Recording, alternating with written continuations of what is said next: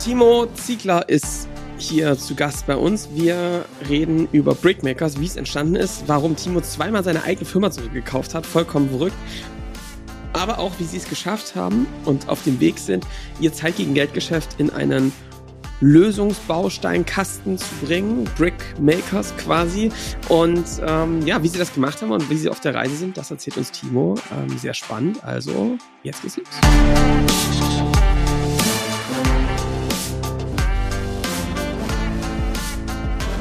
Willkommen zum Scaling Champions Podcast. Konkrete Tipps und Werkzeuge für die Skalierung deines IT-Unternehmens. Hier bekommst du komprimiertes Erfahrungswissen aus über 80 Skalierungsprojekten pro Jahr. Zusammengestellt von Johannes Rasch und Erik Osselmann.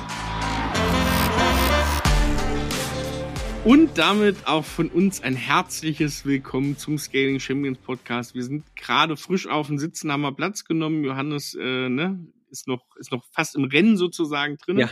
Äh, wir haben heute wieder einen Gast und ich freue mich ganz besonders, weil zum einen ist jemand, den wir sehr gut kennen, zum anderen ist es jemand, der uns sehr gut kennt, auch den Podcast viel hört. Und äh, wir freuen uns heute, dass Timo Ziegler aus Koblenz von Brickmaker Stars.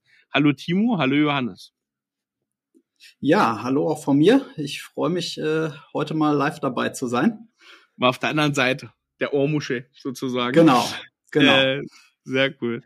Johannes, also freut mich auch. Herrlich. Mein Lieber, führ uns ja. doch mal rein, was wir heute so grob mit dem lieben Timo vorhaben. Na, Timo, wir kennen uns ja schon eine ganze Weile und ähm, für mich hatte ich, fand es immer extrem spannend, dass ihr ähm, in in eurem Thema ja den Anspruch habt, wirklich einen großen Unterschied zu machen bei euren Kunden, äh, was so das Thema äh, Prototyping ähm, angeht, äh, wie man zu Lösungen kommt. Über den Prozess habt ihr immer, finde ich, einen Unterschied gemacht. Wir würden uns das heute gerne mal miteinander angucken, auch von euch lernen. Wie habt ihr das in der Vergangenheit getan? Was hat sich bewährt? Ähm, aber mich interessiert auch ganz ehrlich, ähm, deswegen ja dieser Podcast, die Unternehmerreise, die du gemacht hast. Ähm, was ist dir da so zugestoßen? Um, und ich glaube, da kann man jetzt als Agentur, als IT-Dienstleister viel darüber lernen, wie so ein Prozess aussehen kann, wie so die Bricks richtig zusammengesetzt werden können. Um, von daher äh, freue ich mich total. Und Timo, ich glaube, wir sollten es für alle mal machen, dass du mal kurz sagst, äh, Brickmakers, vielleicht erzählst du mal ganz kurz, ähm, was macht ihr als Firma und dann ähm, steigen wir mal ein bisschen in deine Reise ein. Ja, äh, sehr gerne. Ähm ich äh, sage immer ganz gerne, ich bin äh, Unternehmer geworden, äh, weil ich nichts gelernt habe. Ähm Aber da komme ich gleich nochmal drauf. Äh, ja. Kommen wir erstmal zu Brickmakers. Ich sag mal, Brickmakers habe ich damals gegründet als äh, Agentur, um bessere Software äh, wirklich ähm, an den Anforderungen von ihren Nutzern und äh, den Menschen zu bauen. Ähm, Mittlerweile äh, verstehen wir uns äh, noch ein Stück anders, äh, vor allem, dass wir Software bauen wollen, die irgendwo einen positiven Impact generiert. Ne? Das heißt, äh, am Ende des Tages ähm, glaube ich daran, dass äh, wir mit äh, Digitalisierung, mit digitaler Transformation einer der Schlüsselbausteine für eine Transformation in Richtung Nachhaltigkeit und Gemeinwohl sein können. Und äh, das ist was, äh, da wollen wir unseren Beitrag leisten.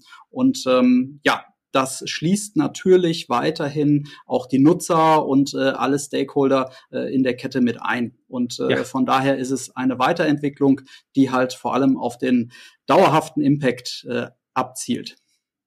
Cool. Ähm, und erzähl mal ein paar so Randfacts. Wie viele Leute seid ihr gerade, dass ihr alle so ein Bild bekommen, äh, wie das, wie das einzuschätzen ist? Also wir sind äh, derzeit ähm, ja, ich glaube jetzt gerade so 93 äh, Leute, also ich sag mal irgendwas äh, so zwischen 90 und 100. Ähm, ja. Und äh, ich weiß, das hat sich heute schon wieder geändert. Also heute hat eine neue Kollegin äh, angefangen.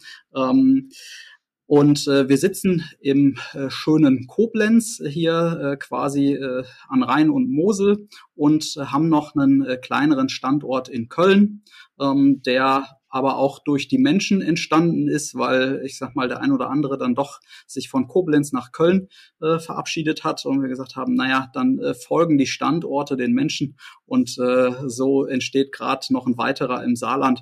Ähm, ja. Mhm. Cool.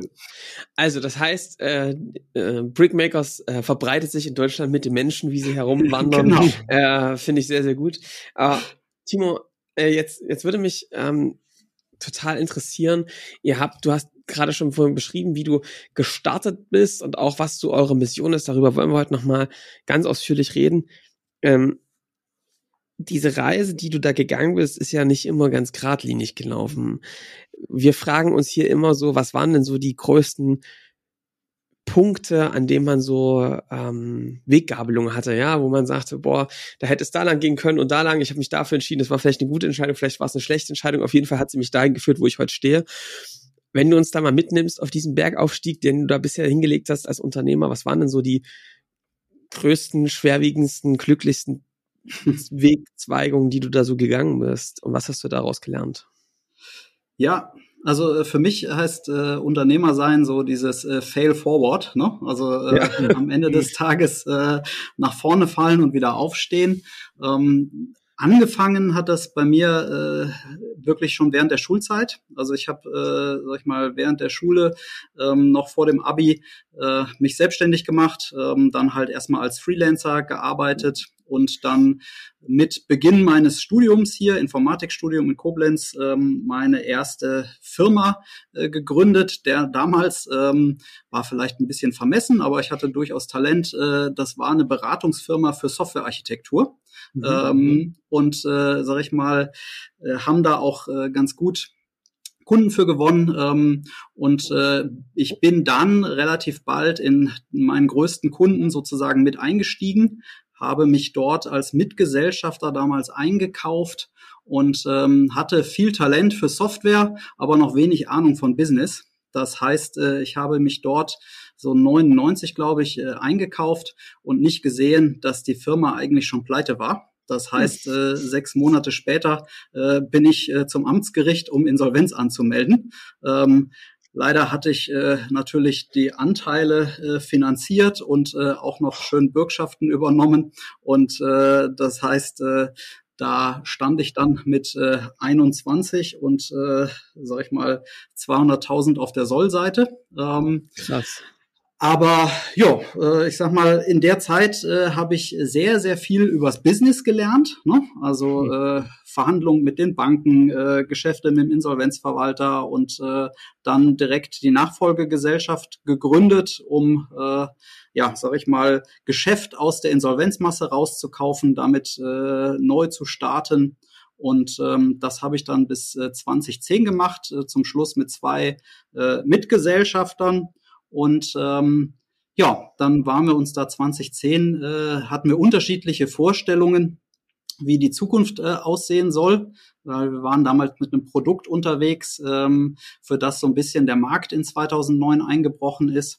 Und ähm, ich wollte dann einen weiteren Bereich aufbauen und äh, die Kollegen aber nicht. Ähm, Heißt, Ende vom Lied, äh, sag ich mal, erst wollte ich alleine weitermachen, weil die Kollegen raus wollten und äh, am Ende haben wir es dann doch anders entschieden. Ich bin raus ähm, und äh, Kollegen haben weitergemacht und so ist dann ja in dem Übergang 2010, 2011 äh, Brickmakers entstanden. Mhm. Und ähm, ja, ich sag mal, das äh, war dann erstmal wieder eine Alleingesellschaft, also 2010 alleine äh, gegründet. Ähm, aber ich äh, sehe mich eigentlich nie so als äh, One-Man-Show, als äh, Solo-Künstler, sondern äh, für mich sind eigentlich immer die Leute um mich herum äh, wichtig. Also das ist so einer der Antriebe, mit äh, Leuten zu arbeiten, mit denen ich gerne arbeite, was Bock macht. Und äh, so habe ich jetzt zwischenzeitlich ähm, bei Brickmakers äh, schon zweimal sozusagen äh, verkauft und zurückgekauft. Also einmal habe ich 49 Prozent verkauft und die ein Jahr später zurückgekauft, weil es strategisch keinen Sinn machte. Und äh, dann 2016 habe ich sogar die Mehrheit an ein schwedisches äh, Consulting-Unternehmen verkauft, die dann äh, 20 19 von der kanadischen CGI geschluckt wurden, was dann so gar nicht unsere Heimat war, äh, kulturell gesehen. Und da habe ich dann halt 2019 die äh, Mehrheit zurückgekauft, auch wenn der Laden mittlerweile äh, fast dreimal so groß war. Ja, und äh, 2020 dann äh, meinen jetzigen Mitgesellschafter, die Koblenzer Krankenversicherung DBK, äh, hinzugenommen, die jetzt aber äh, nur eine Minderheitsbeteiligung hält. Also Krass. im Endeffekt. Äh, ja. du kannst jetzt, Timo, ich glaube, das war eine, also eine tatsächlich ziemlich ähm, viel besprochene Folge gewesen ähm, über Gesellschafter ähm, mhm. und, und, die, und die ganzen aufregenden Erlebnisse, die man da so machen kann. Was ist denn das, was du über, weil das mich so anspringt, was ist denn das, was du über günstige Gesellschaftszusammensetzungen gelernt hast? Was, worauf kommt aus deiner Sicht an, damit das funktionieren kann?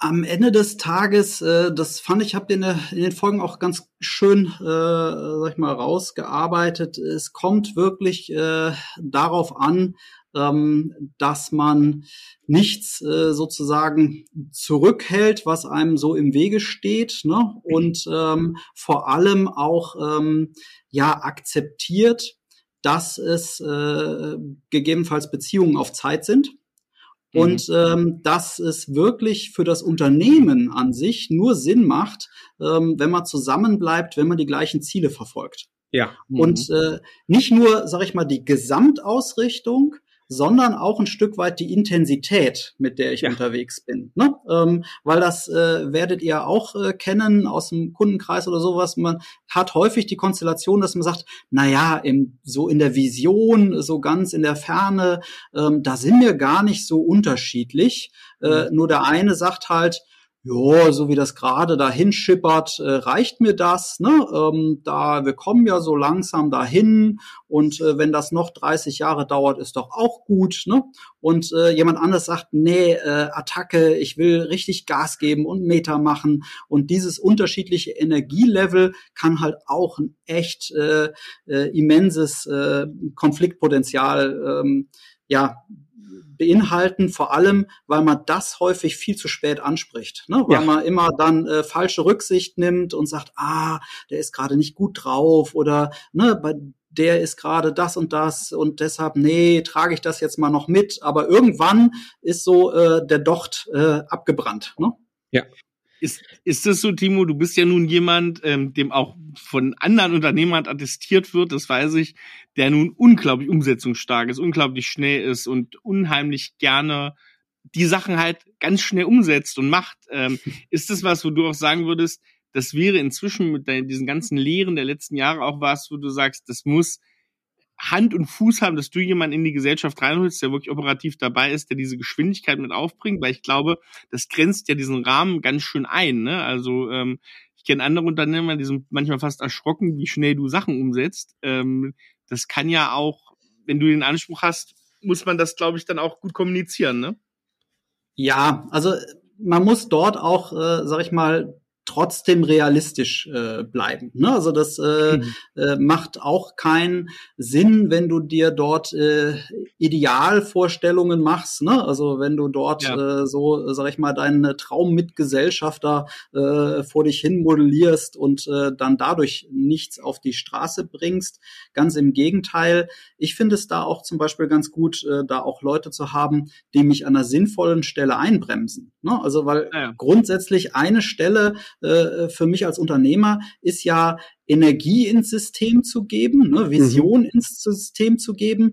Aber das hilft ja nichts, äh, wenn die irgendwie mit 1000 Grad brennt, aber äh, nur 100 Grad realistisch sind in der Umsetzung. Ne? Dann brauchst ja. du Leute, die dir da auch ein Stück weit äh, das aufnehmen können, aber auch gegenhalten und sagen, pass mal auf, Alter, da bist du jetzt gerade overpaced, ne? Ähm, ja, ja. Mach mal irgendwie ein Quartal kürzer. Und das ist völlig legitim. Ne? Also das mhm. äh, finde ich auch sehr, sehr wichtig, ähm, weil sonst hast du spätestens dann das Team abgehangen oder halt äh, so deine Führungskräfte überlastet, die dann diesen Stretch hinkriegen müssen aus dem, was das Team verdauen kann und dem, was du an Energie reingibst.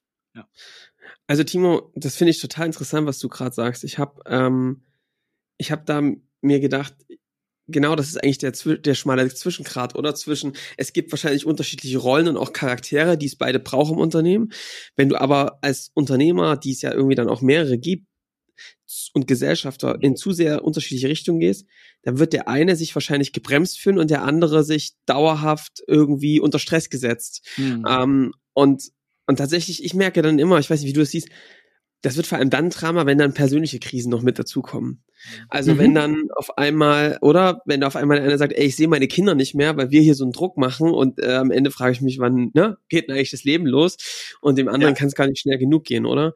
Ähm, hast du für dich Best Practices, irgendwie Routinen gefunden, wie du dieses ähm, offen aussprechen, diese Ehrlichkeit erzeugst? Weil das ist ja oft in einem trotzdem kommt es ja oft aus dem Business-Kontext, wenn man sich als Gesellschaft da irgendwie kennenlernt. Wie hast du das für dich in der Vergangenheit gelöst oder wie machst du es aktuell?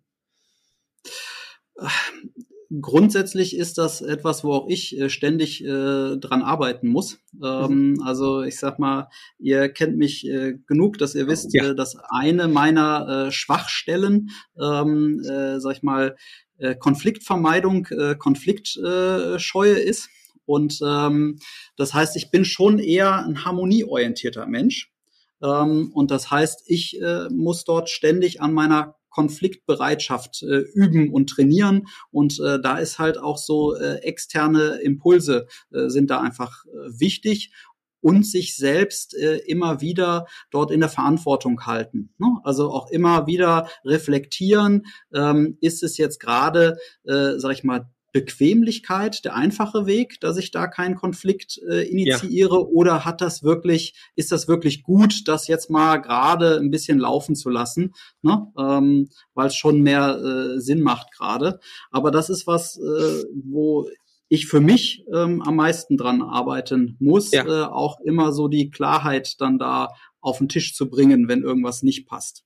Ja. Aber da habe ich auch, sage ich mal, gerade im Sparring äh, mit euch im Programm und so äh, viel äh, gelernt und auch äh, viele Impulse nochmal gekriegt. Auch das, was äh, ihr dort erzählt habt, so dieses, äh, sage ich mal, absolute Klarheit, aber zum Beispiel gerade wenn es äh, in äh, so persönliche und private Geschichten geht, dann halt äh, völlige Wahlfreiheit des Tiefgangs aber halt, äh, sag ich mal, bis dahin alles 100 Prozent äh, klar. Ne? Und ja. ähm, das, äh, das hilft dort wirklich. Und äh, einer meiner äh, Lieblingsredewendungen mittlerweile, ähm, weil wir auch eben dieses äh, Thema des äh, Vorwärtstreibens hatten, ist so dieses äh, kultivierte Unzufriedenheit. Ähm, ich glaube, das kann der ein oder andere bei mir schon nicht mehr hören. Ähm, da kenne ich noch jemanden. Aber ich liebe es. Ja, ja, ja, ja. Da kann, da kann, da kann unser Führungsteam ein ganzes Lied von singen und am Wochenende gab es einen ganzen Kanon, würde ich sagen, von äh, dem man darüber singen konnte. Ja. Timo, ich äh, super, ähm, super cool, dass wir gleich so äh, voll reinsteigen. Jetzt, jetzt hast du erzählt, wie sich das als Gesellschaft entwickelt hat und der ein oder andere, der wird sich gefragt haben, hey Timo, jetzt kaufst du zweimal deine Firma fast zurück. Warum zur Hölle machst du das so? Also, man, es gibt bestimmt auch Stimmen in dir und vielleicht auch von außen, die sagen, ey, Timo, verkauf die Firma, leg dich an die Hände, ja, äh, sei froh, nimm die Kohle und start nochmal von vorne. Alle haben doch wieder Bock, oder was Frisches zu starten. Wie bist du dazu gekommen, dass du gesagt hast, nee, ich gebe mir das jetzt nochmal. Das Geld, was mir schon, ich sage das jetzt mal so ein bisschen flapsig, mir schon auf dem Konto lag, das gebe ich jetzt da wieder zurück. Was ist der Grund dafür? Warum hast du das gemacht? Naja, es ist natürlich immer eine, äh, immer eine Abwägung. Ne? Ähm, und äh, im Endeffekt ist das jetzt gerade so ähm, bei dem, was wir jetzt gerade tun. Ne? Wir sind ja nicht umsonst auch äh, bei euch in der Beratung ja. äh, gewesen. Ähm, äh, wieder genau die gleiche Situation. Also äh, wir sind ja jetzt gerade an dem Thema, dass wir sagen, wir wollen von dem individuellen Agenturgeschäft äh, den Schwerpunkt äh, sukzessive in Richtung äh, wirklich äh, echter Lösungen für definierte Probleme verlagern. Ne? Ja. Also äh, sag ich mal, äh, der klassische Punkt äh, weg vom Zeit gegen Geld. Ja. Ähm, auch da ist natürlich der Punkt, äh, man kann natürlich hingehen, eine äh, Individualagentur mit fast 100 Mitarbeitenden, ähm, da gibt es äh, zwei Dutzend äh, willige Käufer, ne? mindestens. Ja. Ähm, und äh, auch da kann man sagen, okay, äh, nimmt man das Geld und macht ein neues äh, Produktbusiness auf, äh, ist sicherlich der vermeintlich einfachere Weg. Aber das, äh, was aus meiner Sicht dort häufig übersehen wird, ist, ähm, das äh, Fundament, auf dem man hier dann unterwegs ist. Weißt du, ich habe ein wirklich eingespieltes Team äh, mit Leuten, die äh, teilweise über zehn Jahre jetzt schon mit dabei sind, ähm, wo wir einfach genau wissen, wie wir miteinander unterwegs sind, äh, wie wir ticken. Ähm, und äh, sag ich mal, auf diesem Fundament kann ich äh, viel besser neue Dinge bauen auch wenn das äh, heißt, dass ich vorübergehend vielleicht im Rahmen dieser Transformation durch Übergangsstrategie Substanzwert erstmal reduziere, weil das ist so, Unternehmenswerte sinken dadurch ähm, in so einer Übergangsphase. Äh, nichtsdestotrotz glaube ich einfach äh, fest daran, dass äh, die Menschen hier im Team das Fundament sind, äh, was mir ermöglicht, diese Sachen zu erreichen und äh, dass es nicht, äh, sag ich mal, die äh, Genialität äh, von einer Idee meinerseits ist, äh, die hinterher das großartige Neue bringt. Krass. Hm. Weil, also es ist eine ziemlich spannende Frage. Ich habe die für mich ehrlich gesagt auch immer mal wieder gehabt, weil immer wieder das Gefühl entstanden ist, so, ja, bauen das auf, bringen das alles in eine gewisse Stabilität, das funktioniert und ähm, und dann verkauft man so, oder man gibt seine Führungskräfte ab, es läuft alleine, aber das Prinzip ist ja das gleiche. Und da es hat sich wohl bei uns so ein ähnliches Gefühl eingestellt, nämlich dieses Gefühl, ja, und was passiert dann, ja? Also wenn ich jetzt ein Team nochmal aufbauen würde, wird es wahrscheinlich genauso aussehen mit sehr ähnlichen Menschen, ähm, wie die jetzt gerade schon in der Firma sind. Und dann fragt man sich natürlich zu Recht so, warum macht man das denn dann, wenn das schon die Leute sind, um einen, die man liebt und die, äh, ja. mit denen man so krasse Sachen macht, so warum dann eigentlich das ähm, Verkaufen und von Neuen aufbauen und auch natürlich sich von vielen Menschen zu verabschieden, mit denen man ja eigentlich sonst viel, also Zeit verbringen möchte auch, ne? Ja. Ist ähm, ja auch ähm, so, im Endeffekt ähm, äh, ist es ja auch eine Frage so deiner persönlichen Entwicklung. Ja. Ne? Also mhm. äh, das heißt, äh, das Thema Startup und äh, Bootstrapping und äh, von Null auf, das habe ich jetzt schon ein paar Mal gemacht. Äh, ähm, das kann ich, das finde ich auch grundsätzlich gut. Aber ich merke gerade, dass ich an der Reise hier jetzt äh, von dem äh, Level äh, auf das nächste zu kommen, das ja. ist die neue Herausforderung äh, ja. für mich, an der auch ich wachsen kann. Ne? Ja. Also äh, das heißt, äh, eigentlich ist jetzt mein Ziel zu sagen, okay, ich wachse zu dem CEO, der ich werden will. Ne? Und cool. Dafür habe ich halt das äh, Setup hier und ähm, das ist ja das, was ich dann da auch für brauche. Und deshalb neu gründen, ja, ich will nicht ausschließen, dass ich nochmal äh, auch was Neues gründe, aber im Moment äh, ist äh, meine Mission, ne, da weiter zu wachsen. Es ist ja oft der schwierigere Weg, muss man ja auch sagen. Also es ist ja ein leichtes, Firmenanteile zu verkaufen, dann mal was aufzumachen und sagen, hey, jetzt gibt's hier was Neues, aber zu sagen, hey, ich gehe jetzt diesen Schritt eigentlich noch ein besserer CEO zu werden, noch die nächste Stufe zu erreichen, ist ja erstmal wesentlich anstrengender, gehört auch so eine gewisse Leidensfähigkeit und Bock auf Leiden auch, aber das hat man ja dann irgendwie auch ähm, mit rein. Aber das finde ich cool, weil es ein ganz anderer Weg nochmal zum Wachstum ist. Spannend. Und Timo, dann lass mal über diese Transformation sprechen, weil das, glaube ich, eine ist, die viele hier total ähm, auch was angeht, ja. weil sie eben äh, vielleicht in der Größe oder in einer kleineren Größe, vielleicht auch größer, sich auch damit beschäftigen. Ähm, erklär mir mal oder uns mal, ähm, du, so ein bisschen die Ausgangslage. Was macht ihr da inhaltlich mit Kunden? Woran hat sich gemerkt, wo habt ihr gemerkt, dass ihr an die Grenzen von Zeit gegen Geldgeschäft kommt? Was ist die Motivation, daran was zu ändern? Mhm. Also grundsätzlich, sag ich mal, waren es bei uns ähm, zwei äh, Kernmotivationen. Die eine, sag ich mal, die da auch äh, relativ äh, profan ist und äh, häufig den äh, größeren wirtschaftlichen Leidensdruck ähm, erzeugt, ist einfach die mangelnde Differenzierung. Ne? Ähm, mhm. Weil ich sag mal, im äh, Individualentwicklung Zeit gegen Geld, ähm, da ist es halt äh, so, ähm, wir haben genau äh, das dort gemacht äh, sehr lange, was ihr auch im Podcast dann ja sehr schön gesagt habt, dass äh, viele das machen, obwohl es nicht funktioniert. Äh, wir haben ja. versucht, uns über Qualität zu differenzieren. Ja. Und ich war immer der Meinung, dass das auch äh, einigermaßen funktioniert hat bei uns. Also wir haben zum Beispiel viel Neugeschäft so über Rettungsmissionen gewonnen, dann halt über äh, Mundpropaganda und solche Sachen. Und ähm, das ist eine Sache, die funktioniert hinterher über ein persönliches Netzwerk etc. Aber da sprechen wir eben nicht von einer reproduzierbaren Kundengewinnung und vor allem von einer hohen Abhängigkeit von mir als Unternehmer. Ja. Und ähm, das ist so der eine Punkt, äh, die Frage, wie können wir das Thema ja, Wachstum, Neukundengewinnung etc. entsprechend institutionalisieren. Und da bin ich auch mittlerweile fest der Meinung, dass da Positionierung eigentlich äh, das A und O ist. Ne? Also äh, mhm. äh, Savchenko lässt grüßen.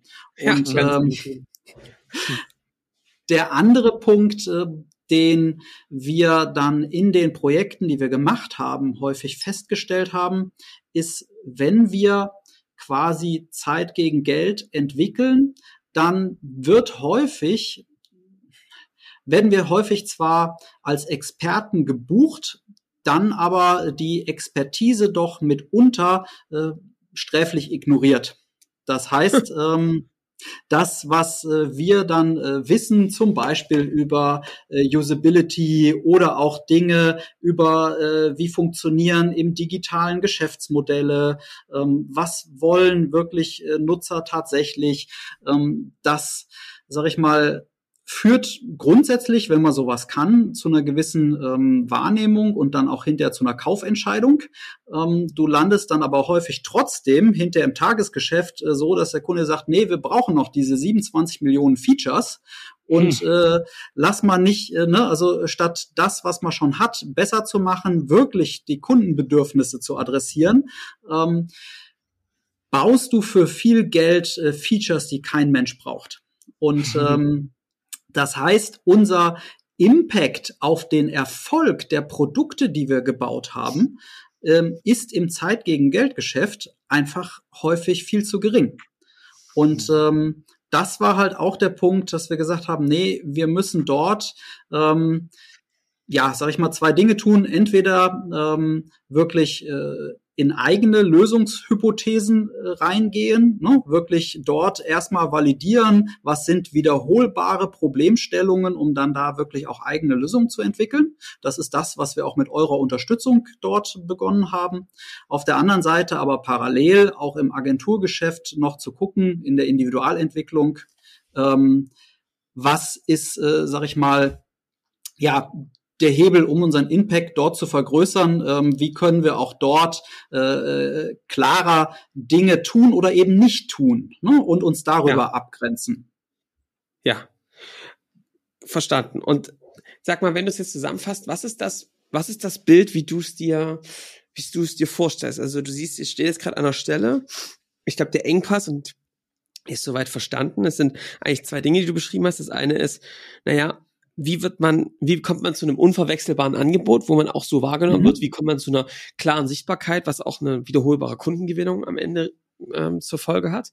Und die andere Seite ist, ich würde es jetzt mal als Trusted Advisor irgendwie bezeichnen. Also wie schafft man denn das, ähm, dass man den Kunden mit seiner Erfahrung so hilft, dass er es dann auch wirklich zu einem besseren Ergebnis führt und dass es nicht einfach nur ein Marketinginstrument bleibt, oder? Sondern dass es einfach auch ähm, einen Impact im, in dem Ergebnis hat, was da entsteht. Ähm, ja. Wohin, wenn du jetzt mit uns mal ein Bild gibst, ähm, wohin soll das Ganze laufen? Also womit bist du da für das Team angetreten? Was ist ein Bild, auf das ihr zulauft, wenn du dich da als Unternehmen betrachtet? Seht ihr euch als dann als Product Company oder was ist die Mission, für die ihr da angetreten seid? Also wir sehen uns, äh, sag ich mal, wir haben ähm, 2021 eine äh, ja, Vision für 2030 formuliert und ähm, bis dahin wollen wir wirklich eine Lösungscompany werden im Bereich äh, B2B, äh, Software as a Service, wobei ja. halt dort der Lösungsaspekt schon im äh, Vordergrund steht. Ähm, ich sehe uns jetzt nicht, äh, sag ich mal, ähm, als ja Software Company im Kern, die ähm, so, ähm, sag ich mal, ja, äh, Product-led Growth äh, ja. Ansatz äh, jetzt äh, dort verfolgt, auch wenn wir auch da, sag ich mal, eine Testhypothese haben, aber ich sehe uns vor allem im Bereich äh, Lösungsgeschäft, ähm, das heißt im Kern schon ein äh, Produkt, was, sag ich mal, einen gewissen Bereich äh, adressiert, ähm, aber halt mit einer parallel laufenden äh, hohen Beratungskompetenz, um wirklich für den Kunden mhm. auch äh, jeweils die beste Lösung ähm, zu bringen, weil der Bereich, in dem ich uns stark sehe, ist schon der, wo die Anforderungen im Kern grundsätzlich wiederholbar sind, aber dann es schon auch individuelle Herausforderungen am Rande gibt. Ne? Und ähm, ich glaube äh, zwar, dass, sag ich mal, gerade im B2B-Bereich dieser Software-as-a-Service-Ansatz äh, ähm, viel Potenzial noch hat, aber ich sehe ihn jetzt auch nicht so dogmatisch, wie das häufig äh, betrachtet wird, ähm, ja. dass halt äh, das Heil in diesen, äh, sag ich mal, Self-Service-Lösungen, die für alle gleich mhm. sind, liegen, sondern gerade wenn es in Richtung äh, äh, Mittelstand, produzierende Unternehmen geht, äh, wo wir uns jetzt gerade darauf fokussiert haben, dann ist das äh, schon ein Punkt, dass diese Hidden Champions äh, doch davon leben, dass sie im Teil hier und da individuell halt sind. Und ja. ähm, mhm. dem wollen wir halt auch da ein Stück Rechnung tragen. Deshalb ist unsere Vision, dass wir sagen, okay, ähm, 2030 machen wir zwar 75 Prozent unserer äh, Erlöse aus eigener IP, aber 25 mhm. Prozent Zeit gegen Geld im Kontext dieser IP, um wirklich auch ja. äh, die passende Lösung zu schaffen, ähm, sehen wir nach wie vor als äh, Thema. Cool. Also und das ist das, wo wir hinwollen. Weil Timo, mhm. das ist jetzt natürlich irgendwie die Frage, ne? Die, die Gretchenfrage. Jeder hat da irgendwie eine andere Interpretation. Ich hoffe, dass wir mit diesem Podcast hier auch einen gewissen Mut machen, dass es eben zwischen, ähm, wir machen alles im Zeit gegen Geldgeschäft, am besten noch für einen Personalvermittler. Ganz liebe Grüße übrigens an der Stelle an alle ganz großen Personalvermittler. Wir finden das super, die Arbeit, die er da macht, moderner Sklavenhandel. Ja. Ähm, ist heute auch noch möglich. Ähm, ähm, und, und gleichzeitig einer kompletten ähm, SaaS-Lösung ähm, ja. zu bauen, dass es da Graustufen gibt, die man einfach, die super ja. attraktiv sein können. Für mich mich wäre jetzt ja. die Frage, Timo, auf welchem Weg seid ihr da gerade? Erzähl vielleicht, berichte mal ein bisschen darüber, womit ihr mhm. losgelaufen seid. Wie bringt man so einen Prozess mit einem Hidden mhm. Champion, mhm. der eine individuelle Lösung kommt? Wie kommt man da hin? Also kommen die mit einer fertigen Idee oder wie begleitet ihr in der Standardisierung diesen Prozess? Das ist ja schon eine spannende Frage, die ja. sich viele stellen. Ja. Ähm, also wir waren schon sehr lange Verfechter wirklich von agilen Vorgehensmodellen, auch so von leanen Entwicklungsprinzipien etc. Das heißt, wir haben uns eigentlich in allen Projekten mit dieser typischen Frage beschäftigt, wie sieht eigentlich das MVP für deine Anforderungen aus und wie können wir das wirklich minimal schneiden? Ähm, was ist dann die Hypothese des MVPs, die wir erstmal beweisen wollen, ne, bevor wir das groß machen? Ähm, und äh, als wir dann mit euch dort äh, gestartet sind, war natürlich die Frage, ähm, was ist denn das äh, wiederholbare Problem, mit dem wir uns auseinandersetzen?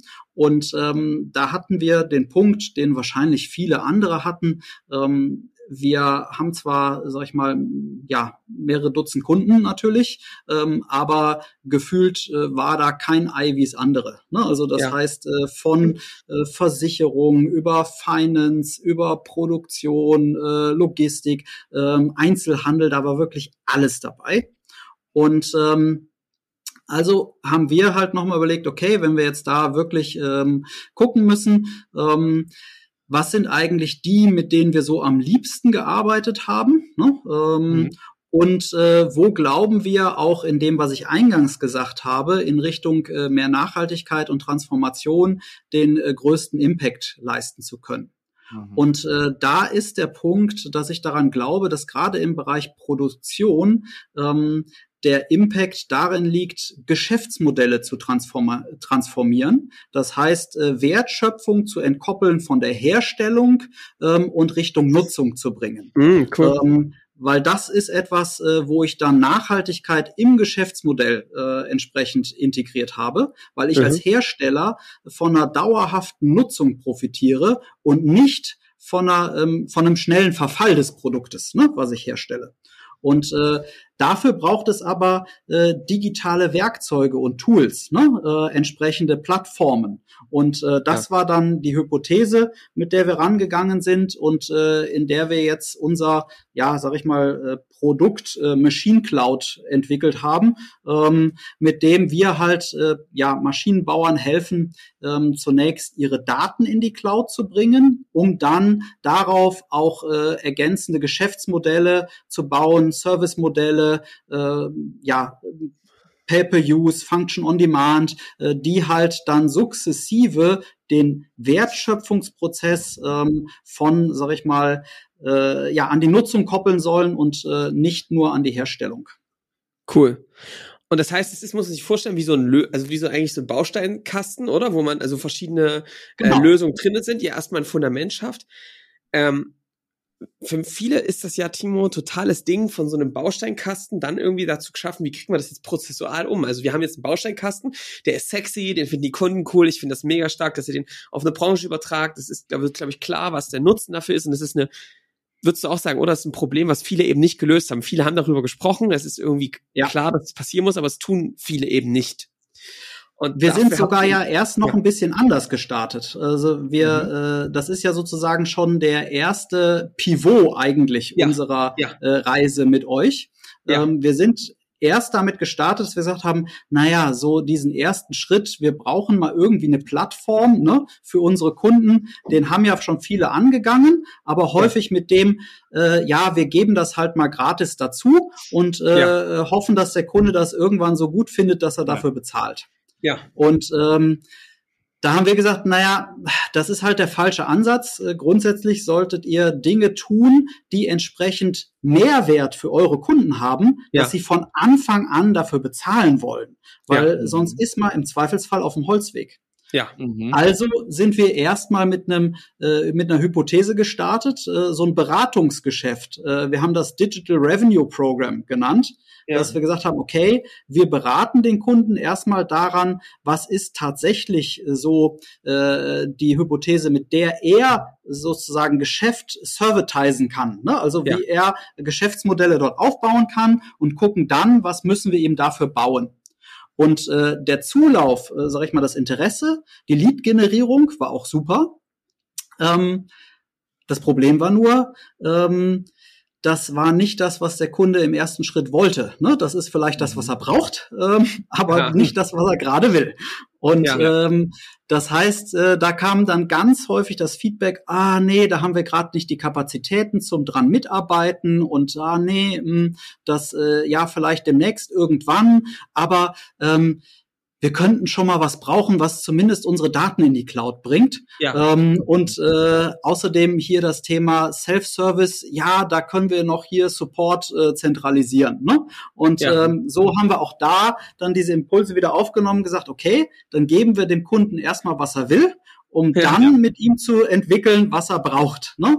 Ja, und Ähm, so sind wir von diesem Beratungsansatz zu der Machine Cloud, um dann jetzt festzustellen, okay, wenn wir diesen ersten Schritt mit den Kunden gemacht haben, dann kommen die wieder und sagt, so, jetzt lasst uns doch mal schauen, wie da ein Geschäftsmodell draus wird und was unsere Kunden tatsächlich brauchen. Machst die erstmal arbeitsfähig eigentlich, die Kunden, ne? In, in genau. denen, wo du, wo du ihnen dann helfen kannst, ne? Genau. Und vor allem auch äh, haben wir festgestellt, dass diese praktische, auch wenn ich es äh, erstmal wieder äh, natürlich finde, dieses Herstellen von etwas, wovon ich noch nicht weiß, wofür ich es brauche. Wir haben festgestellt, dass es häufig Teil des Erkenntnisprozesses unserer Kunden ist, überhaupt mit dieser Digitalmaterie warm zu werden, erstmal diese eigene Plattform zu sehen, zu sehen, okay, da sind jetzt meine Kunden, ihre Maschinenparks, da laufen die Daten, ah, und jetzt können wir hier, ne, äh, da so und so äh, tatsächlich Nutzen generieren. Also Timo, habt ihr eigentlich sehr gut jetzt in der Validierung, auch in dem Pivoting gemerkt, dass diese Treppenstufen, wie wichtig diese Treppenstufen sind, oder zu sagen, ja. was ist das, was dem Kunden schon bewusst ist und was er auch selbst abstrahieren kann. Und die Stufe, die ihr da, die ihr da in den ersten Pivot gegangen habt, die war offensichtlich zu hoch, dass die Kunden sich das nicht vorstellen konnten, sondern das so fernab der Vorstellung war, dass man erstmal diese Vorstellung erzeugen musste, oder? Dass das näher genau. an dem war, was sie gerade irgendwie vor sich sehen. Genau. Die brauchten erstmal äh, sozusagen ein anfassbares äh, Beispiel. Ne? Ähm, wie sieht der erste Schritt tatsächlich aus? Ja. um dann gedanklich den nächsten zu machen. Ähm, ich bin auch noch nicht, also das muss man auch ganz ehrlich sagen, ähm, wir haben damit bisher sehr große Erfolge in der Lead-Generierung. Ähm, ja. Aber jetzt, äh, sag ich mal, äh, bisher sind die, ähm, sag ich mal, Pilotkunden noch äh, äh, vereinzelter, als ich mir das wünschen würde. Ne? Ja. Ähm, weil auch diese äh, Findungsprozesse doch eher langwierig sind. Ne? Ja. Und ähm, das heißt auch, äh, ob dieser, äh, wir sind durch diesen Pivot sozusagen im äh, Prozess deutlich weitergekommen ob das mhm. jetzt schon das Ende der Fahnenstange ist, ne? also ja. ob das jetzt schon final dann hinterher ähm, das ist, was äh, dann die äh, Lösungshypothese ist, die auch greift, das werden wir noch sehen. Also da können wir in sechs Monaten äh, wahrscheinlich wieder drüber Machen sprechen. Ähm, wenn wir da sehen, okay, äh, Traktion ist da. Ne? Wir sind, wir sind dran, Timo. Ähm, ähm, pass, pass auf, was mich, was aber was ich da eben spannend finde, ist, was hast du, was hast du darüber gelernt? Ich meine, man könnte jetzt auch sagen, ähm, ist das ein Rückschlag? Wie siehst du diesen Weg zu einem Produkt, zu einem produktisierten Service? Was hast du darüber gelernt in den letzten Monaten? Ja, ja, ähm, sehr viel. Also ich habe ja in meiner Historie schon äh, Produktgeschäft gemacht. Ähm, hm. Und äh, da, sag ich mal, war das halt so der Klassiker. Es ist auch über ein Projekt äh, irgendwo in so eine Nische reingekommen. Man hat dann Nummer zwei, Nummer drei äh, bekommen und am Ende war es halt ein Produkt äh, mit diesen typischen tausend Balkonen, ähm, was äh, irgendwo, sag ich mal, eine Richtung eingeschlagen hat, ähm, wo man sagt, hier kommen wir sukzessive in ein Dead End. Ne? Ja, und ähm, auf der anderen Seite haben wir auch während äh, des Agenturgeschäftes ähm, immer mal Ideen gehabt für kleine Produkte. Äh, so haben wir zum Beispiel, als damals Windows 8 rauskam, ähm, hat Microsoft irgendwann in seinem Build-in-Kalender ähm, die Unterstützung für den Google-Kalender, also für Gmail Calendar äh, eingestellt. Mhm. Und äh, dann haben wir in einer kleinen, äh, äh, kleinen Hackathon äh, eine Windows 8 App für den Google Kalender gebaut und äh, haben damit äh, zwei Millionen Downloads äh, generiert. Ähm, ja. Und äh, aber auch das waren so äh, Produkthypothesen, die halt äh, so typischerweise äh, von den Ingenieuren getrieben, ne? also äh, ja. von dem, was mhm. können wir technisch tun und nicht, was braucht der Kunde wirklich. Und da ist es halt nie ein nachhaltig tragfähiges Geschäftsmodell draus geworden. Ja. Und äh, so habe ich in dem Prozess jetzt mit euch ähm, halt äh, auch sehr viel gelernt äh, über dieses äh, Thema äh, mit den äh, Kundeninterviews, mit den äh, Befragungen, sukzessive sich vorzurobben, was ist eigentlich des Pudels Kern, das ja. Problem, was es wirklich wert ist, gelöst zu mhm. werden und was tatsächlich hinterher auch den Nutzen äh, darstellt. Und ähm, da, sag ich mal, bin ich äh, sehr von überzeugt. Ähm, natürlich gibt's irgendwo einen Punkt, wo ich dann sagen muss, so, jetzt bringe ich auch den Mut auf, ähm, weil am Ende des Tages äh, muss ich auch irgendwann sagen, jetzt habe ich was zum Verkaufen und nicht nur ja. ne, äh, theoretische Lösung. Ja. Ähm, aber äh, dieser erste Schritt, ähm, sich da ranzurobben, ähm, da habe ich halt schon gemerkt, da liegt äh, so viel äh, ja, ich sag mal, produktive Enttäuschung äh, drin ne, in diesem äh, äh, Prozess. Ähm, das ist einfach wahnsinnig viel wert.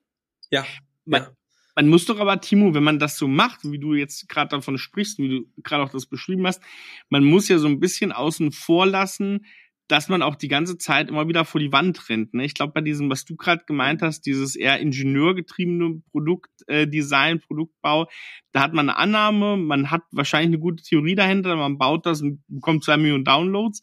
Das ist ja wesentlich anstrengender, das so zu machen und hier noch so ein kleines Ding davor und viele holen ja dann aus und sagen dann unberechtigterweise, mein Kunde versteht's nicht, der ist zu blöd jetzt, ne? und ähm, sagen dann so, ja, das, keine Ahnung, wie das geht und geben dann da irgendwann auf und fallen dann da ab. Ähm, wie habt ihr oder du das denn geschafft, so eine ich, ja, so eine kindliche Neugier da reinzubringen, weil am Ende lebt's ja davon, ne, dass du Baustein auf Baustein irgendwie aneinander reißt und hier mal Daumen stellst. Das hat ja was sehr Experimentelles. Wie, wie habt ihr das gefunden für euch, so dass ihr das so treiben könnt? Also zum einen sage ich mal, ähm, wir haben sowieso äh, viele Leute, die äh, sehr neugierig äh, sind und gerne experimentieren und Dinge lernen. Also dass so eine gewisse, sage ich mal, ähm, ja, produktive Lernkultur und Fehlerkultur ist da extrem hilfreich, ne? Und aber auch ähm, äh, allein schon diese Umstellung in, im Wording, dass du halt äh, sagst, naja, wir ähm, sprechen seitdem wahnsinnig viel über Hypothesen ne? und äh, mhm. Validierung und äh, ja. gar nicht über äh, so Trial and Error, sondern wirklich sagen, ja. okay, wir erkennen an, dass wir halt alle nicht unser Kunde sind und ähm, äh, müssen dort deshalb unsere Hypothesen testen und das, was halt total äh, super ist, ähm, das äh, kennt ihr auch, diesen Unterschied von, ähm, wenn du äh, mittelmäßige Zustimmung hast, zu, äh, ich habe mit einem Ding echte Resonanz. Ne? Also ja. ähm, das ist ja so ein himmelweiter Unterschied, äh, ob du sagst, ja, ist ganz nett und oh, vielleicht, ja, äh, ne, ja. Ne? wo du sagst, ja, ich habe einen Kunden, ne? Und äh, dann hast du auf einmal jemand, äh, wo du sagst, hier treffe ich gerade echte Resonanz und auf einmal äh, treibt der Kunde dich durch den Sales Funnel. Ja. Ähm, das äh, ist so ein himmelweiter Unterschied und wenn man das einmal auch nur so in Auszügen erlebt hat, äh, weiß man, okay, das ist eigentlich das, wo wir hin müssen. Und äh, das ja. ist auch das, was motiviert hält. Ja. Und da kann man auch umgehen damit, auch manchmal gegen eine Wand oder eine Sackgasse zu laufen und mal enttäuscht zu werden, ne? wenn man genau dieses Gefühl dann auch hat. Ja, äh, ich sehe es sogar ähm, äh, so, dass äh, diese ganzen Wände, die man dann überwunden hat, äh, sind ja alles äh, Teile der erweiterten Alleinstellung. Ne? Also äh, ich sag mal, wenn das so ganz straight und easy und äh, so wäre, dann mhm wäre es ja auch nicht mehr so, dass wir wirklich an einer Nische und einer Alleinstellung arbeiten würden. Du lässt eigentlich ein Labyrinth zurück für die nächsten, die genau. da kommen und den Weg beschreiten wollen. Die müssen auch erstmal diese, in diese Fehler reintappen, ne? Blöde gesagt. Und machen wir uns nichts vor. Äh, auch selbst wenn du durch das Labyrinth gefunden hast, du kannst dir hinterher auch nicht mehr aus dem Kopf sagen, welche Kreuzung jetzt wie entscheidend war, ja. Ne? Ja. sondern es ja. ist einfach das äh, Ergebnis des Prozesses. Ja. Ah, kluge Worte. Und Timo, ey, das ist so wahr, was du sagst. Das haben viele ja. gar nicht verstanden, dass das eigentlich der größte Konkurrenzschutz ist. Wenn du dich da durcharbeitest, ne? Ja. Ist das was, was du wo du natürlich auch Fähigkeiten als Organisation, als Unternehmer aneignest, die da gar nicht mehr sichtbar sind. Die sind dann oft unterbewusst, ja. Die, wenn da einfach jetzt jemand kommt, Timo, und dein Angebot nehmen würde und es kopiert, würde es bei ihm nicht funktionieren in der Form, weil sie gar nicht wissen, wie die Dinge zusammengesetzt sind. Also eine Maschine gestaubt, mhm. wo kommt, wo die Bedienungsanleitung nicht für kennt, ja. Und zum anderen ja. ist es so, dass du durch diesen Weg, den du da gegangen bist, natürlich Ressourcen aufgebaut hast und auch einen gewissen Stolz, mit denen du dann die Schwierigkeiten, die danach kommen, ganz anders handeln kannst. Also wenn du sowas gemacht hast und wenn du dich mit diesen Unternehmen, also jetzt mal beispielsweise mit dem produzierenden Unternehmen so beschäftigt hast und die vielleicht auch aktiviert bekommst, dieses erste kleine Projekt zu machen, dann bist du natürlich viel näher daran, auch dann das Thema Revenue anzugehen, ja? Und ja. wenn du das dann wieder machst, bist du noch viel näher am Nutzen dran. Das heißt also, ich, das haben ganz viele nicht verstanden, aber es gibt ja so Unternehmen, wo man sich denkt, die sind schon vorne und dann setzen die immer noch einen oben drauf und du denkst dir so, hä, wie machen die das? Wie geht das? Ja. Und das liegt einfach daran, dass du eine exponentielle Lernkurve hast. Dieses Durchbrechen der Wände, diese Erkenntnisse, die verzinsen sich halt mit der Zeit. Je mit mehr Kunden du das machst, desto besser wirst du und du wirst ganz andere Durchbrüche mit diesen Kunden ähm, erwirtschaften und erzielen auch wenn sich für einen selbst das die ganze Zeit wie gegen die Wand rennen und scheitern und schon wieder auf die Schnauze fliegen anfühlt, ähm, wirst du halt immer, immer besser darin im Vergleich zu denen, die da zugucken und das betrachten von außen und sagen, oh, jetzt machen wir aber auch, glaube ich, mal was mit produzierenden Unternehmen. Ja ich finde auch, ähm, das ist für uns fühlt sich das wirklich auch so wie so ein Bootcamp fürs Team an, also gerade ja. fürs Führungsteam. Ähm, die Qualität, äh, sag ich mal, in der wir im Führungsteam jetzt äh, strategisch arbeiten, an denen, in der wir äh, wirklich unsere strategischen Bausteine so Quartal für Quartal äh, vorwärts äh, äh, rollen. Ähm, das ist ein ganz, ganz anderes Level als noch vor anderthalb, zwei Jahren. Ähm, und äh, das heißt, machen wir uns nichts vor. Grundsätzlich die Veränderungen und die Herausforderungen, die werden ja immer schneller. Ne? Und ja. ähm, das heißt, äh, auch mit dem, sag ich mal, Transformationsmuskeln, die wir jetzt dort äh, aufbauen, ähm, ja, ich sag mal, die werden am Ende des Tages den Unterschied machen, ob wir es gemeinsam schaffen oder nicht und nicht ja. die eine Lösungshypothese Hypothese, an der wir gerade ja. arbeiten. Ne? Also, Erik, ganz ehrlich, ich glaube, wir machen jetzt wieder den Raphael Pranger Move. Ähm, ich könnte genau, wir brauchen ungefähr, ja nur eine zweite Folge. Timo, ich könnte jetzt ungefähr 5000 Fragen stellen. Ich habe sie auch und ich glaube, sie würden auch viele andere interessieren. Wie macht ihr das mit der Führung? Wie baut ihr diese Fähigkeiten auf? Das würde jetzt aber den Rahmen für diesen Podcast sprengen. Das heißt, diese Themen würde ich mhm. gerne parken und noch dich nochmal zu einer zweiten Folge einladen, weil ich glaube, das einfach sehr, sehr, sehr spannend wäre. Ähm, was sehr gerne. Also, das sollten wir unbedingt tun. Ähm, ganz liebe Grüße denjenigen, der jetzt gerade wieder joggt und sich denkt, das kann doch nicht sein. Sie haben es schon wieder getan. ähm, aber so ist es nun mal. Ähm, was mich jetzt nochmal interessiert ist, wenn wir jetzt gerade an dieser ganzen Marktseite sind, ähm, wir nochmal einen Blick nach vorne werfen und wir werden natürlich auch die Kulinarik heute nicht verpassen. Es gibt also zweimal kulinarische Tipps von Timo, ja? Diesmal und beim nächsten Mal. Ähm, ja. Interessiert mich, wie blickst du denn, du hast am Anfang so was Schönes gesagt, ähm, ihr wollt eigentlich was dafür tun, dass sich hier im Thema Nachhaltigkeit, Impact, auch so ein gesellschaftlicher, ähm, so ein Zusammenhalt, ein Wohlstand, dass sich da was tut. Wenn du jetzt auf, aus deiner Perspektive als ein Unternehmer mit 90 Leuten auf Deutschland und unsere Land hier guckst und, und, und auf die Wirtschaft, was geht dir da durch den Kopf? Wie blickst du da drauf auf die Entwicklung und deinen, euren Beitrag?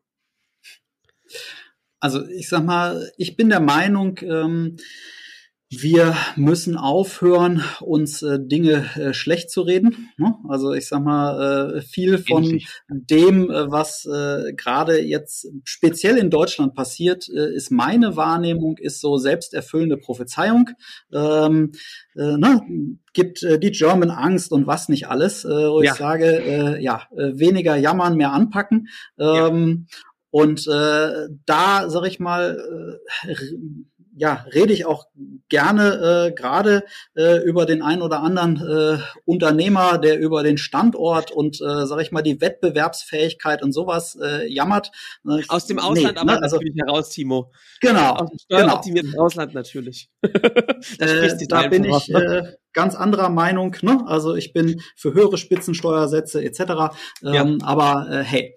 Ähm, ja ich glaube halt äh, grundsätzlich ähm, äh, jetzt aus Deutschland heraus oder insgesamt auch aus Europa ist äh, das äh, größte, äh, was wir eigentlich an Exportschlager haben könnten, ist unsere Wertegemeinschaft und äh, auch, sage ich mal, unsere Interpretation von einem ethischen Kapitalismus. Ne? Also äh, ja. ich sag mal hier äh, gerade Erik, du als äh, Hamburger, ne, der äh, das Leitbild des ehrbaren Kaufmanns, ne, äh, ist ja was. Äh, Erst das, seit vier Jahren, äh, aber trotzdem. Ja, aber ich sag mal. Erst seit vier Jahren ehrbar.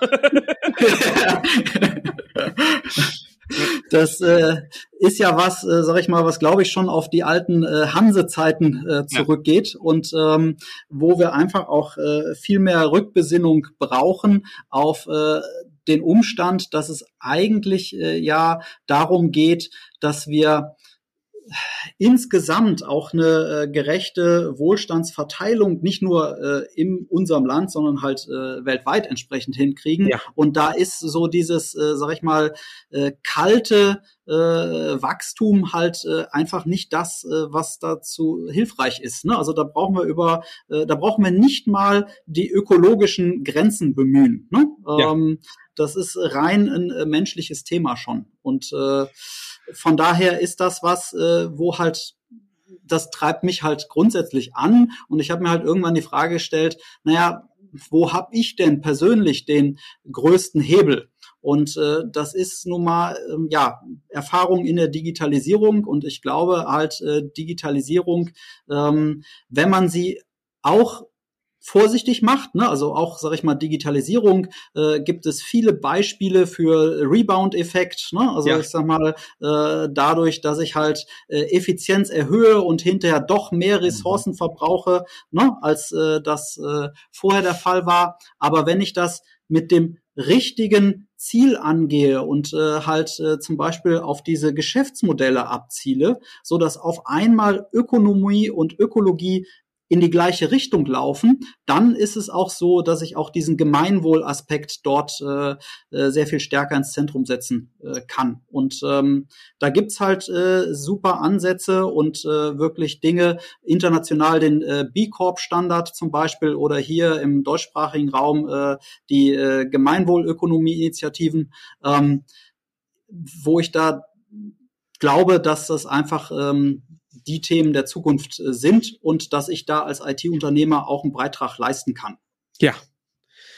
Also Timo, ich sag mal so, ab 1.1. wird's, da werden wir noch viel zu lachen haben zusammen. Äh, wir haben ja schon im Podcast jetzt immer mal in letzter Zeit gesagt, dass wir ein bisschen was am, am Machen sind hier im Hintergrund.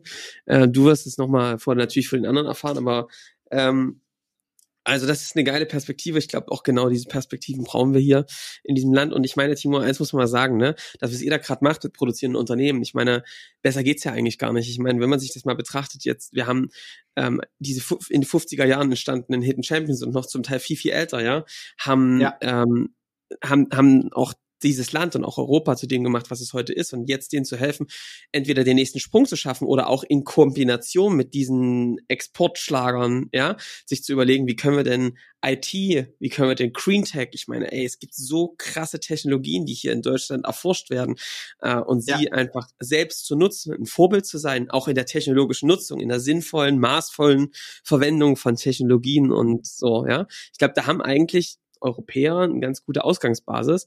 Und das zu einem Exportschlager zu machen, weißt du, so ein maßvolles ja. Wirtschaften, ein, ne, maß, ein maßvoller äh, Technologieneinsatz an der richtigen Stelle, könnte der aus meiner Sicht der totale Exportschlager weltweit werden. Und ich finde, ergänzt um das, was du gesagt hast, Timo, ganz am Anfang, dieses, ne, dieser alte ähm, altes Unternehmertum im besten Sinne, nämlich ja. so auf alte Werte sich besinnen und so diese Handschlagmentalität, ne, ehrbarer Kaufmann Hamburg und so weiter, was du gemeint hast, nämlich dieses nicht nach dem schnellen Gate, nicht nach dem schnellen Exit, nicht nach dem äh, Hypergrowth, sondern zu gucken, hey, wie schaffe ich auch einen Arbeitsplatz auch, wie schaffe ich auch eine gesellschaftliche Teilhabe, die Sinn macht und die irgendwie mit Bedacht irgendwie nach vorne gebracht wird. Und das, ähm, da sprichst du uns gerade sehr aus der Seele mit, ja. mit einigen Überlegungen, glaube ich. Ja. Cool. Sehr schön. Ähm, Timo, jetzt gibt, bleibt uns einfach, wir haben eine zweite Folge, das heißt, wir werden da mal einen Termin dann bald ausmachen. Und wir teilen einfach auf, weil ich weiß, Timo, der ist nämlich vorbereitet, der hat einen kulinarischen Tipp mit Restaurant und einen Weintipp. Ich würde es ja. jetzt einfach so machen. Du ja. kannst dich für eins entscheiden, Timo. Du gibst, weil dann haben wir auch gleich, weißt du, den, den Hink zur nächsten Folge, Timo. Ja. Ein Wein oder Restaurant, was gibst du uns heute und was gibst du uns nächstes Mal? Okay, dann äh, gibt's heute den äh, kulinarischen Tipp. Ähm, den Weintipp gibt's dann beim nächsten Mal. Sehr gut. Ähm, das, äh, ich sag mal, ist hier in Koblenz das Restaurant Verbene. Ähm, mhm ist jetzt, äh, sag ich mal, nicht äh, unbedingt äh, die Alltagsküche ist schon äh, deutlich gehoben. Also da, sag ich mal, äh, muss man schon mal immer mal wieder ein bisschen drauf äh, sparen. Ähm, ja. Aber ich find's äh, sensationell ähm, aus ja. zwei Aspekten. Ähm, zum einen wegen der extremen äh, Regionalität, äh, die die mhm. dort ähm, ja in ihren Gerichten zelebrieren. Und das Zweite, äh, ich sag mal, äh, ihr als der Fleischesser-Podcast, ähm, dass äh, sie extrem, äh, extrem starke äh, vegetarische und vegane äh, Gänge in ihren Menüs haben. Ähm, wo ich immer wieder fasziniert bin, äh, was man äh, so, sag ich mal, aus Gemüse äh, irgendwie äh, an Genuss äh, zaubern kann. Das ist äh, ja unfassbar. Also von daher absoluter Tipp hier mhm. das Restaurant Verbene äh, in Koblenz. Ja. Ich habe es mir gerade mal nebenbei anguckt, sieht großartig aus. Ein, ein Stern äh, von Michelin und äh, sieht wirklich sehr, sehr gut aus. Also, hm. also hier, mich, ich lacht der Barsch aus dem Laachener See an, aber ist ja wieder nicht vegetarisch. Aber Barsch ist halt, ja. wenn das wirklich ja. lokaler Flussbarsch ist, ist das schon stark, machen echt wenige. Geil, ja. äh, also das äh, Lacher See ist äh, zum Beispiel hier ähm, aus der Region ähm, halt äh, ein alter Vulkansee, ne? Also ja. äh, und ähm, also in dem Sinne dann äh, kein Flussbarsch, kein fließendes Gewässer. Ähm, aber zum Beispiel äh, dort kommen auch äh, die äh, Lacher Seefällchen und sowas her. Ah. Und ähm, die haben viel, ähm, sag ich mal, dort aus der Region. Da gibt's auch das Kloster äh, Maria Lach, äh, die dort ja, auch die Wirtschaftsbetriebe haben. Ähm, ja gibt's hervorragendes regionales äh, Biofleisch, sowohl Rind als auch Schwein. Ähm, ja. Ja, insgesamt der schöne Region. Äh, Denkst du das gleich wie ich, Johannes? Ja, klar. Ich glaube, wir müssen die Timo mal besuchen mit Kamera und, und Zeit für Restaurants. Ja, genau. Schön. Genau. Ähm, da würde ich sagen, passt es erstmal. Ich, ähm, ja, ich glaube, ich ähm, denke mal so Januar werden wir den Timo ja. hier nochmal hören, so wenn ich jetzt mal so auf den Plan gucke, wie es jetzt aussieht, Januar, Februar. Und äh, da freuen wir uns schon auf die nächste Folge, Timo. Machen hier ja. auch gar kein langes Drumrum. Ihr ja. könnt nächste Woche wieder zuhören. Da haben wir Donnerstag nächste Folge mit dem lieben Tobias, der auch schon mal hier war. Freut euch drauf. Also bis dahin, macht's gut. Ciao. Ciao, ciao.